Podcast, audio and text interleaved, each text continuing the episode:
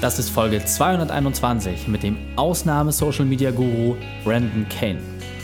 Willkommen zu Unternehmerwissen in 15 Minuten. Mein Name ist Raikane, Profisportler und Unternehmensberater. Jede Woche bekommst du von mir eine sofort anwendbare Trainingseinheit, damit du als Unternehmer noch besser wirst. Danke, dass du die Zeit mir verbringst. Lass uns mit dem Training beginnen. In der heutigen Folge geht es um eine Million Follower in 30 Tagen. Welche drei wichtigen Punkte kannst du dem heutigen Training mitnehmen? Erstens, wie baust du eine Million Follower auf? Zweitens, welche Vorteile bringt das für dich und dein Unternehmen? Und drittens, warum es auf die Interaktionsquote ankommt. Lass mich unbedingt wissen, wie die Folge fandest und teile sie gerne mit deinen Freunden. Der Link ist reikane.de slash 221 und verlinke mich, at reikane und auch Brandon und lass uns wissen, wie du die Folge fandest. Ganz, ganz wichtig, das ist eine Premiere. Das Interview ist komplett auf Englisch, deswegen bitte, bitte, bitte, bitte, bitte, bitte, bitte schick mir dein Feedback. Lass mich wissen, ob das okay für dich war und ob wir mal die ein oder andere Folge komplett auf Englisch machen wollen. Ich bin sehr gespannt, wie du das Interview findest. Bevor wir jetzt gleich in die Folge starten, habe ich noch eine persönliche Empfehlung für dich. Du bist Unternehmer. Jeden Tag hast du extrem viele Herausforderungen und es ist nicht leicht, immer allen gerecht zu werden. Und kennst du das? Manchmal braucht man einfach eine Struktur, die es einem ermöglicht, mehr Zeit für die Familie, Sport und vor allem auch für die Freizeit zu haben.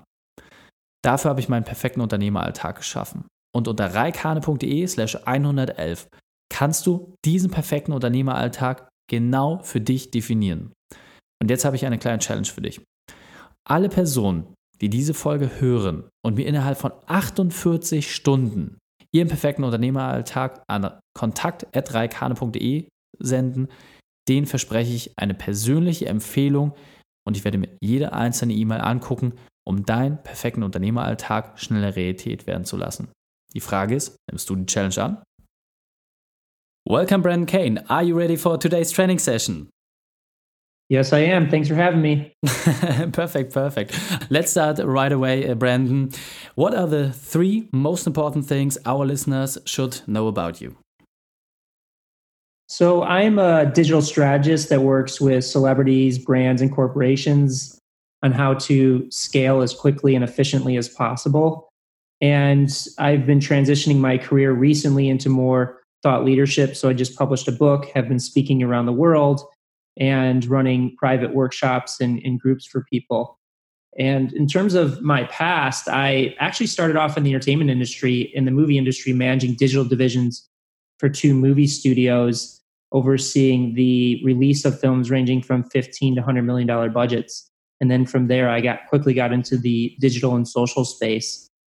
And privately about myself i would say i have been meditating for about 10 years. Uh, so that's one one of the things about myself that i think is is pretty unique Oh, well.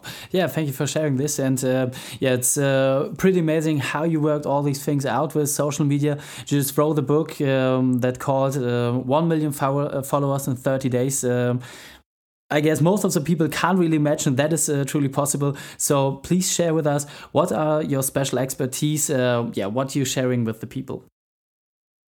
Yeah, I, I would say, and you we were talking before the interview about the book is really the book is about the testing methodologies that we use to grow, and I would say that a lot of the success that I've had both with clients and on building my brand is really around this concept of rapidly testing and iterating around content. Because at the end of the day content is everything.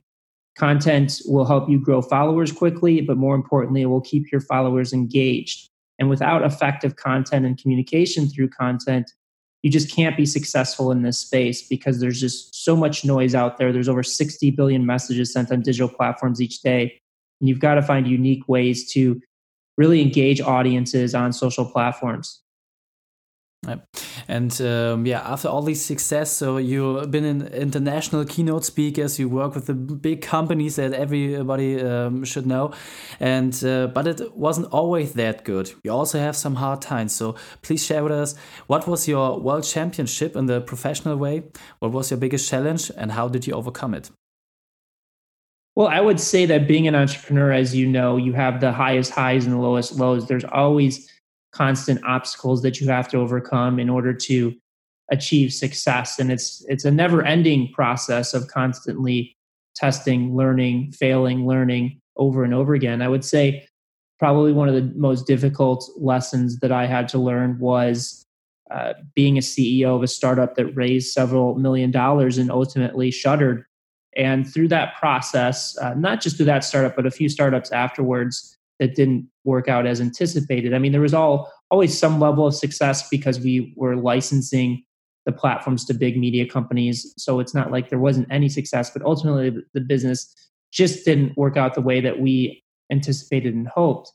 And for me as an entrepreneur, I had to really learn that I'm better served as a strategist and helping people and teaching people and inspiring people than running a, a startup myself. And that's initially the hypothesis that I went in with.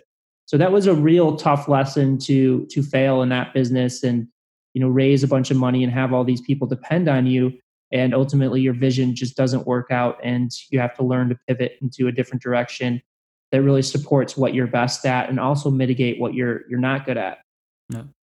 Yeah, thanks for sharing and um, also to know about your strengths and your weaknesses, but learning uh, by trying it out. I guess uh, that is uh, one of the most important things.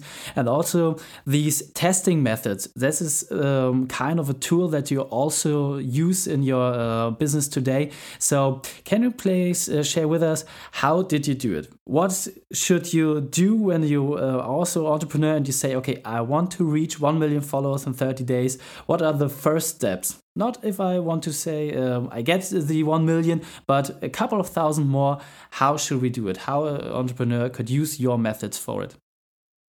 Well, the first step really is from a mindset perspective is asking why you want to do it.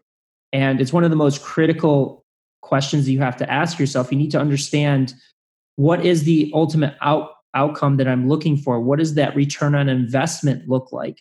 So, for example, for me, with generating a million followers in 30 days, my return on investment was getting a literary agent, getting a publishing deal, and speaking around the world. I wasn't trying to turn myself into an influencer that was getting brand deals. I wasn't trying to get a direct attribution of revenue from the audience. I had a much larger vision, and that's what really drove my strategy. And the reason that mindset is so important is because it takes time. It takes hard work as as does anything with entrepreneurship. And when you have a guiding light of where you know you want to go and how valuable that is to you that really sets you up for how much time effort and heartache you're willing to go through to reach that level of success.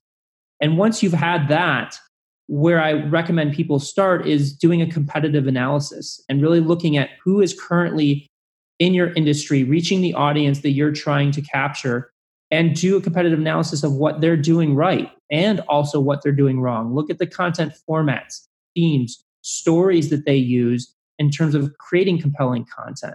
And once you've done that competitive analysis, then it's time to figure out how do I convey my message, my brand, my service or product into those formats, themes, or stories that you see working.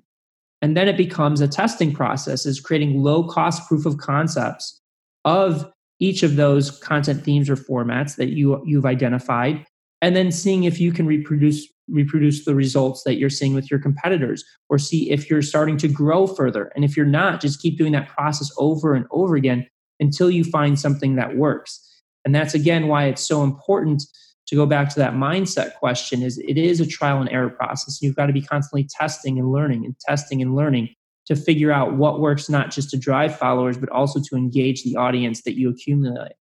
Yeah great uh, vision that you also say, okay, it's uh, first you have to keep in mind what is the return on invest for you, because as you uh, said, um, if you're influencer, it's okay, but if you are still a company and you just um, yeah have B two B contacts or B two C contacts, it's always the other strategy that you have to work on. So maybe uh, you could have one first step. Uh, how could I, as for example, a dentist, say, okay, I want to reach as many followers as possible because then I get more customers how should I start? What is the first step um, after I checked um, yeah, some analyzing about uh, my competitors?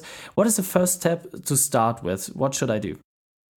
Well, I think you bring up a great point because there's two different directions. When you talk about a dentist, a dentist is just trying to accumulate new clients. And when I work with people that are just trying to accumulate new clients, we don't focus on followers.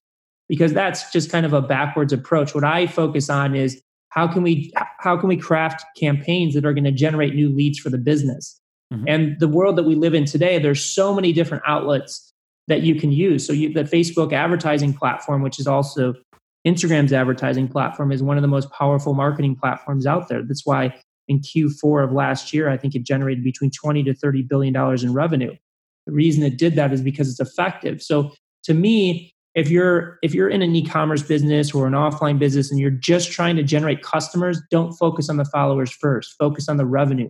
Craft campaigns on Facebook, Instagram, YouTube, Google, uh, whatever the platforms that your current audience is on, searching for your products or your services. And then once you have that revenue coming in, once you have those sales, then take that money back and start investing in followers, start investing in content that engages people, that provides value to people, that gets people to share your content. That's where the follower growth comes from. On the other side, if you're looking to generate validation, credibility for your brand in the same way that I was doing to get a record deal, to get a book deal, to get strategic partnerships, whatever it may be, again, it really comes down to content, is, is what we were talking about earlier of setting up that testing process, doing the competitive analysis, and just figuring out different ways that you can create content that is providing value to your audience. Most mm-hmm. people are creating content under the, the perception of what they think the product and service is instead of thinking about the person on the other side of the phone, other side of the computer. Because the reality of the matter is, is you have less than three seconds to capture somebody's attention. If you're not providing unique value or providing something that's interesting to them, you're just you're just going to lose. People are going to keep swiping up those up that feed and never engage with your content. Yeah. True, and um, I guess for most of the entrepreneurs who are listening to, it is most important to get new customers or also um, new employees. So, in this direction, what would you make recommend? What are the three steps that the entrepreneurs uh, should uh, get used to to get new customers or to get uh, new employees, for example? What are the three steps? The first is understanding the metrics of your business, understanding what the value of a customer is to you, understanding what the value of a follower is to you. Because once you have that number, then you can create a calculation, a return on investment calculation to determine what you're willing to spend to acquire a follower, what you're willing to spend to acquire a customer, a paying customer. And then from there, it goes for this the, the second step is again it's it's it comes down to what is the platform that is best served to do that? And generally, what I suggest for people is what is the platform that you're most excited about? What is the platform that you use on a daily basis? Uh, because that's where you have to do that competitive analysis that we spoke about and really dive into the content and consume as much content as humanly possible to understand what is working and what is not working. And choosing a platform that you're passionate about, it makes it much easier to consume that content and really get ingrained in that ecosystem. And then the third is, again, it's just the testing and scaling and testing that process over and over again until you're finding content that really is resonating and is hitting that ROI that you're looking for, is bringing in a customer for the, the profitable ROI equation that you set up in the first step. It's generating a follower at a, at a rate or at, at a cost efficiency level that makes sense for the overall business and where you want to go. Okay, perfect. Brendan, thank you very much for sharing uh, these insights. And um, yeah, now we're on the finish line. So please share with us uh, your special tip for the entrepreneurial knowledge community, the best way to get in touch with you. And then we say goodbye.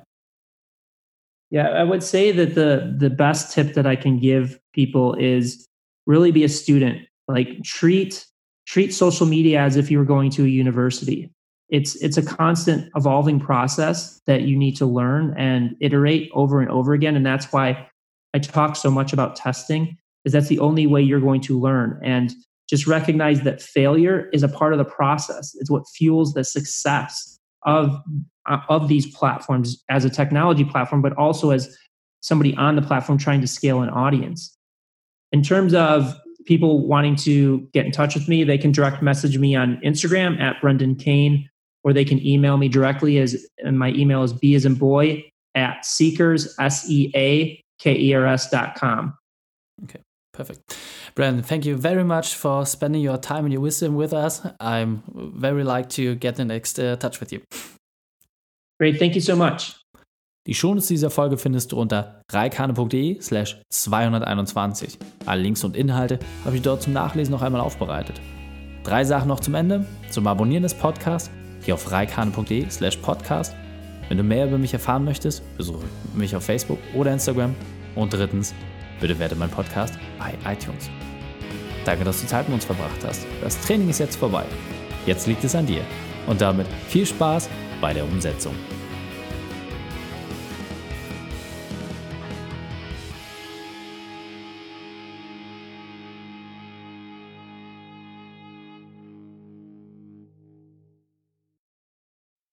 Und wenn du Ideen wie diese für dein Unternehmen auch umsetzen möchtest und auch 10 Stunden pro Woche weniger arbeiten, dann buche deinen Termin für ein kostenfreies Erstgespräch. Dann sprechen wir gemeinsam und schauen, mit welcher Methode wir dich am schnellsten voranbekommen. Geh einfach auf reikane.de/slash Austausch und buche dein kostenloses Erstgespräch. Einfach eintragen und dann sprechen wir schon bald persönlich miteinander. reikane.de/slash Austausch.